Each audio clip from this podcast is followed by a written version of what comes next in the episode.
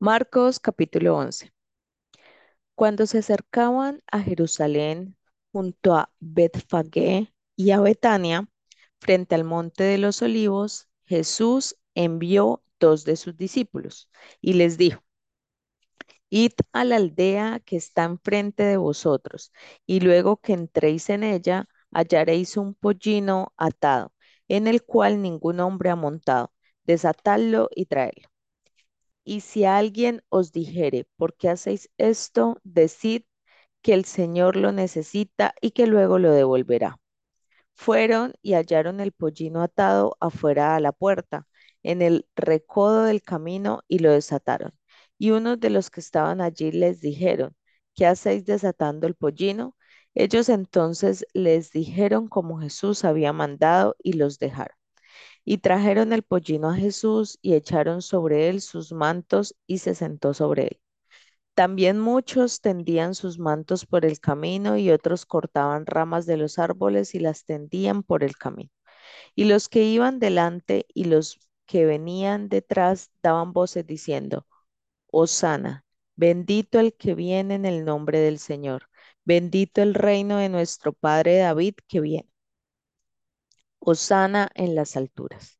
Y entró Jesús en Jerusalén y en el templo, y habiendo mirado alrededor todas las cosas, como ya anochecía, se fue a Betania con los doce.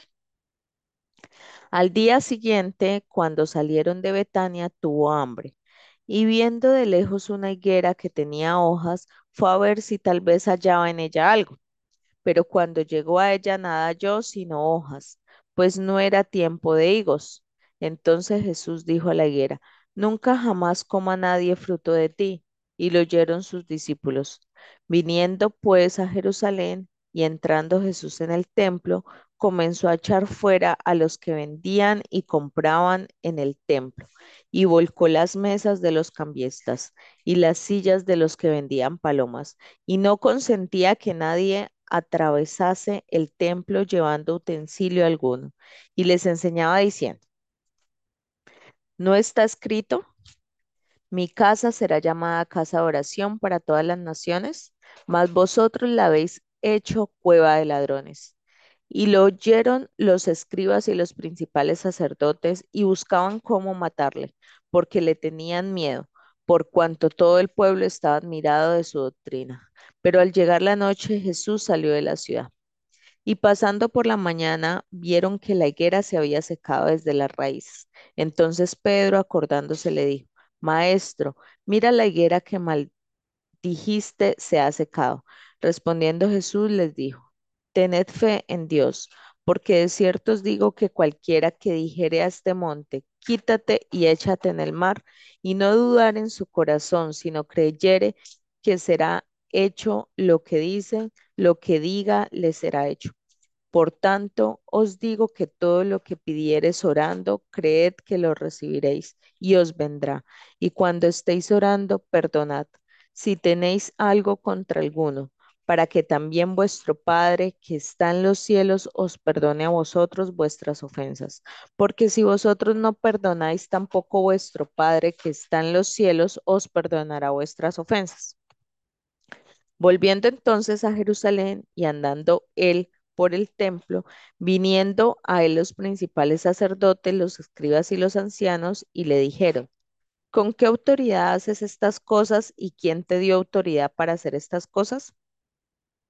Jesús respondiendo les dijo, os haré yo también una pregunta, respondedme y os diré con qué autoridad hago estas cosas. El bautismo de Juan era del cielo de los hombres. Respondedme. Entonces ellos discutían entre sí diciendo, si decimos del cielo dirá, ¿por qué? Pues no le creísteis.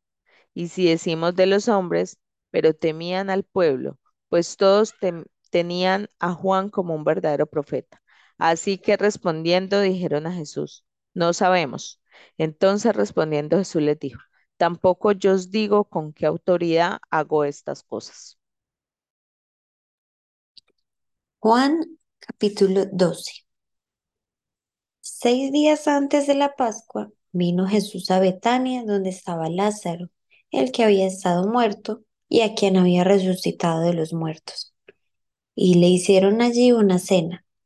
Marta servía y Lázaro era uno de los que estaban sentados a la mesa con él. Entonces María tomó una libra de perfume de nardo puro, de mucho precio, y ungió los pies de Jesús, y los enjugó con sus cabellos, y la casa se llenó del olor del perfume. Y dijo uno de sus discípulos, Judas Iscariote, hijo de Simón, el que había de entregar. ¿Por qué no fue este perfume vendido por trescientos denarios y dado a los pobres? Pero dijo esto, no porque se cuidara de los pobres, sino porque era ladrón, y teniendo la bolsa, sustraía de lo que se echaba en ella. Entonces Jesús dijo, déjala, para el día de mi sepultura ha guardado esto porque a los pobres siempre los tendréis con vosotros, mas a mí no siempre me tendréis. Gran multitud de los judíos supieron entonces que estaba él allí y vinieron, no solamente por causa de Jesús, sino también para ver a Lázaro, a quien había resucitado de los muertos. Pero los principales sacerdotes acordaron dar muerte también a Lázaro, porque a causa de él muchos de los judíos se apartaban y creían en Jesús.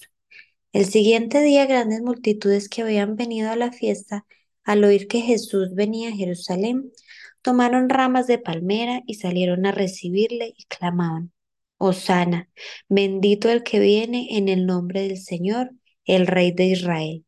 Y halló Jesús un asnillo y montó sobre él, como está escrito.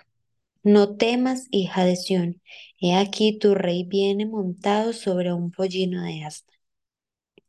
Estas cosas no las entendieron sus discípulos al principio, pero cuando Jesús fue glorificado, entonces se acordaron de que estas cosas estaban escritas acerca de él y de que se las habían hecho. Y daba testimonio a la gente que estaba con él cuando llamó a Lázaro del sepulcro y le resucitó de los muertos, por lo cual también había venido la gente a recibirle, porque había oído que él había hecho esta señal. Pero los fariseos dijeron entre sí, ya veis que no conseguís nada, mirad, el mundo se va tras él. Había ciertos griegos entre los que habían subido a adorar en la fiesta, entonces pues se acercaron a Felipe, que era de Bethsaida de Galilea, y le rogaron diciendo, Señor, quisiéramos ver a Jesús. Felipe fue y se lo dijo a Andrés. Entonces Andrés y Felipe se lo dijeron a Jesús. Jesús le respondió diciendo, ha llegado la hora para que el Hijo del Hombre sea glorificado. De cierto, de cierto os digo, que si el grano de trigo no cae en la tierra y muere, queda solo pero si muere, lleva mucho fruto. El que ama su vida, la perderá, y el que aborrece su vida en este mundo, para vida eterna la guardará. Si alguno me sirve, sígame, y donde yo estuviere, allí también estará mi servidor. Si alguno me sirviere, mi Padre le honrará. Ahora está turbada mi alma. ¿Y qué diré? Padre, sálvame de esta hora. Mas para esto he llegado he llegado a esta hora. Padre, glorifica tu nombre. Entonces vino una voz del cielo, lo he glorificado y lo glorificaré otra vez. Y la multitud que estaba allí y había oído la voz decía que había, sido un trueno. Otros decían, un ángel le ha hablado. Respondió Jesús y dijo, no ha venido esta voz por causa mía, sino por causa de vosotros. Ahora es el juicio de este mundo. Ahora el príncipe de este mundo será echado fuera. Y yo, si fuere levantado de la tierra, a todos atraeré a, a mí mismo. Y decía esto dando a entender de qué muerte iba a morir. Y respondió la gente, nosotros hemos oído de la ley que el Cristo permanece para siempre. ¿Cómo pues dices tú que es necesario que el Hijo del Hombre sea levantado? ¿Quién es este Hijo del Hombre? Entonces Jesús les dijo, aún por un poco está la luz entre vosotros. Andad entre tanto que tenéis luz, para que no os sorprendan las tinieblas, porque el que anda en tinieblas no sabe a dónde va. Entre tanto que tenéis la luz, creed en la luz, para que seáis hijos de luz. Estas cosas habló Jesús y se fue y se ocultó de ellos. Pero a pesar de que había hecho tantas señales delante de ellos, no creían en él, para que se cumpliese la palabra del profeta Isaías que dijo, Señor, ¿quién ha creído a nuestro anuncio? ¿Y a quién se ha revelado el brazo del Señor? Por esto no podían creer, porque también dijo Isaías, cegó los ojos de ellos y endureció su corazón, para que no vean con los ojos y entiendan con el corazón y se conviertan y yo los sane. Isaías dijo esto cuando vio su gloria y habló acerca de él. Con todo eso, aún de los gobernantes muchos creyeron en él, pero a causa de los fariseos no lo confesaban para no ser expulsados de la sinagoga, porque amaba más la gloria de los hombres que la gloria de Dios. Jesús clamó y dijo, el que cree en mí no cree en mí, sino en el que me envió. Y el que me ve, ve al que me envió. Yo, la luz, he venido al mundo para que todo aquel que cree en mí no permanezca en tinieblas. El que oye mis palabras y no las guarda, yo no le juzgo, porque yo no he venido a juzgar al mundo, sino a salvar al mundo. El que me rechaza y no recibe mis palabras, tiene quien le juzgue. La palabra que he hablado, ella le juzgará en el día postrero, porque yo no he hablado por mi propia cuenta.